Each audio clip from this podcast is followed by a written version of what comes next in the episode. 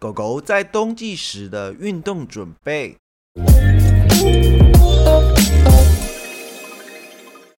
大家好，欢迎回到家有健犬，我是霍三撇。最近啊，大家应该有发现我的更新频率有稍微下降了，主要是因为最近在做 podcast 跟影集同时产出的相关研究，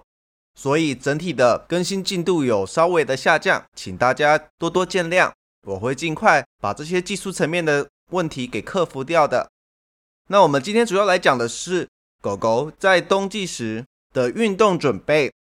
虽然最近的天气忽冷忽热的，但也因为这样，随时都有可能有低温的情况出现。而这些低温的情况下呢，我们更要以预防的概念来提供宠物们在较安全的条件情况下来进行活动，避免因为不小心忽略了外在的温度条件而增加宠物们在活动时的受伤机会。那为什么冷的天气会造成身体容易出现问题呢？温度的降低会借由传导的方式导致身体的温度也跟着降低，而在这些低温的情况下，宠物体内的血液的流动的速度也会随着温度的降低而速度越慢，导致整体的血液循环下降，以至于宠物身体所有的软组织都呈现了比较不具有弹性的状况。例如，现在我们有三块牛小排，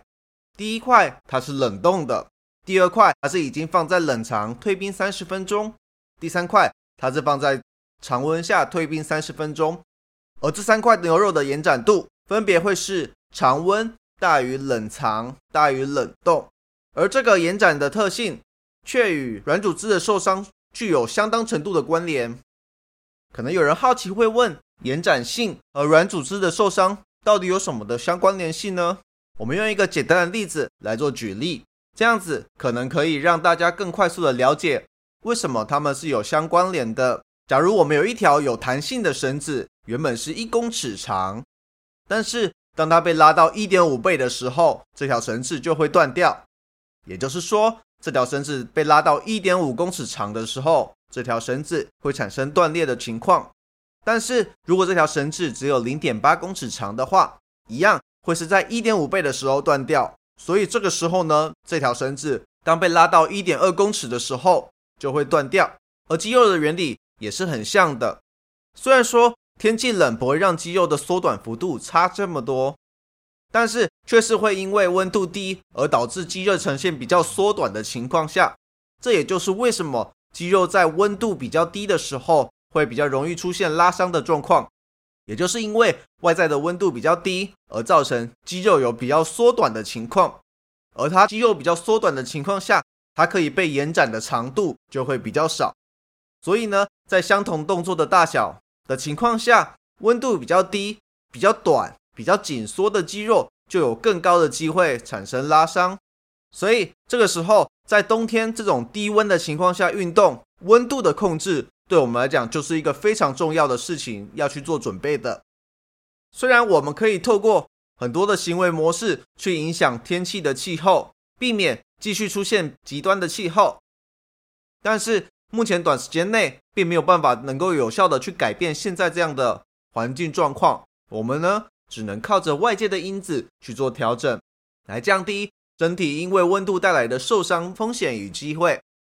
好，那我们第一个的准备方式，那就是室内的暖身。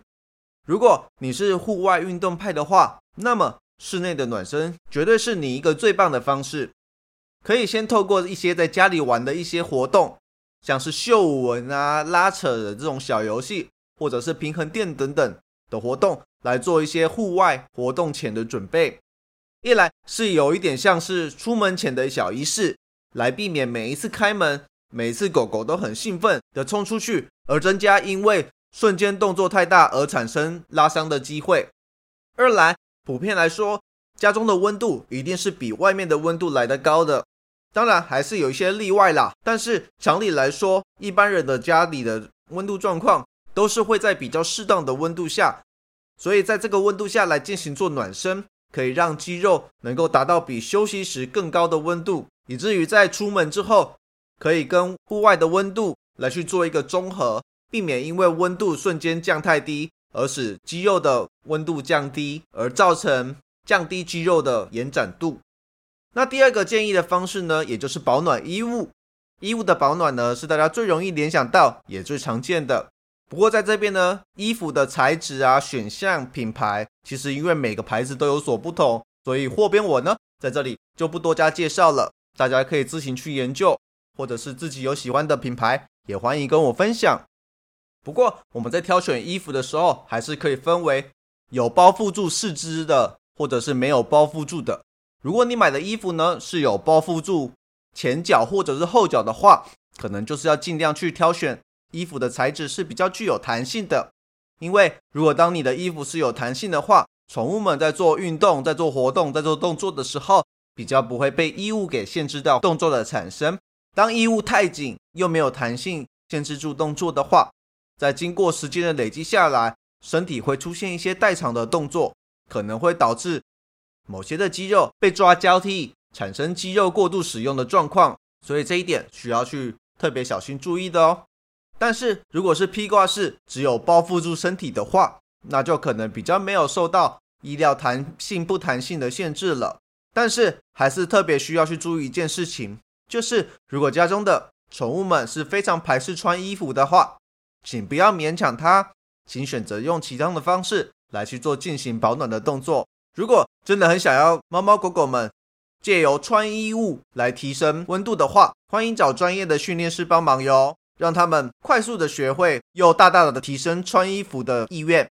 那第三个呢，也就是所谓的空调或者是暖气、暖风扇这类的产品。现在普遍来说，台湾的家中一定都会有空调、暖炉或者是暖风扇这类的产品。而这类的产品呢，就是可以透过室内的温度控制来提升身体的温度。那这种的方式呢，相对来说是比较方便简单的，不太需要有太多的顾虑。大概就是会被北极熊讨厌而已吧。不过通常要注意，这类型的温度变化都是比较在皮肤表层而已哦，所以还是建议搭配着其他的方式一起来去做进行。再来第四种是红外线仪，它的效果其实跟前面的空调啊、暖气、暖风扇的效果很相像，但是比较不同的是，通常红外线仪的穿透的温度深度。会比前面提到的空调啊，或者是暖气、暖风扇会来的深层一点，所以借由红外线仪的方式来去做照射，有机会让温度可以传递的更深层，效果更好。那再来最后一种温度强度的调整，最后这个部分呢是透过活动的强度来去做调整，慢慢的增加来避免受伤，但是通常还是要搭配前面几种的方式一起进行，效果才会最大化。那这个的方式呢，主要是透过针对不同的狗狗的能力来进行运动强度的计划，目标就是为了要让宠物的身体能够从低强度的运动的活动开始来达到暖身，进而增加到一般的活动强度。而当宠物们的身体因为前面所累积的运动量来达到一定温度了之后，我们再来进行更高强度的运动计划，来达到运动体适能或者是减肥的效果。所以啊，不管我们平常的活动是在户外还是室内，在进行任何活动的时候，身体的温度都是一个非常重要的事情。好的温度可以让健康升华，不好的温度会让狗儿受伤。所以希望大家在这个寒冷的冬天中，都可以安心的带宠物们运动，一起来避免在寒冬中成为小肉球哟。好了，那我们今天的内容到这里结束了。如果大家喜欢我们的内容的话，欢迎追踪我们的脸书粉砖及 IG。如果想要了解更多有关家有健犬相关的资讯的话，可以在 Google 搜寻家有健犬，从官方网站中得知。我们下次见，拜拜。